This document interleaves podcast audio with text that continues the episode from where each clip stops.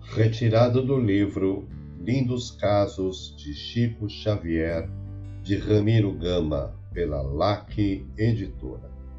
Caso número 149A Cristo em Casa.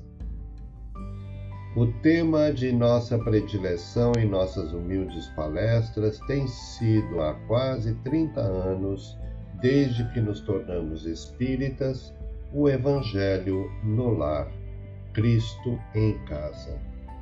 E diz bem Emmanuel, com experiência e sabedoria, amorosamente. Quando o crente percebe a grandeza da Boa Nova, compreende que o Mestre não é apenas o reformador da civilização, o legislador da crença, o condutor do raciocínio ou doador de facilidades terrestres, mas também e acima de tudo, o renovador da vida de cada um.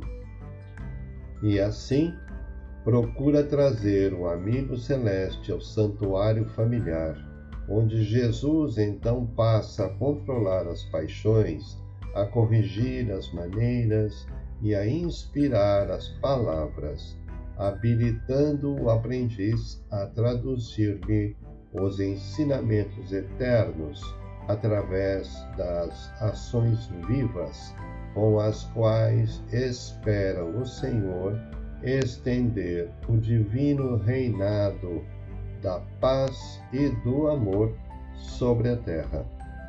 O lar, que é a escola das almas, somente será templo quando aí penetrar o Evangelho, lâmpada encantada no dizer de Goethe, que o resguardará de todo o mal, possibilitando-nos compreender e traduzir a voz e os ensinamentos do Divino Mestre.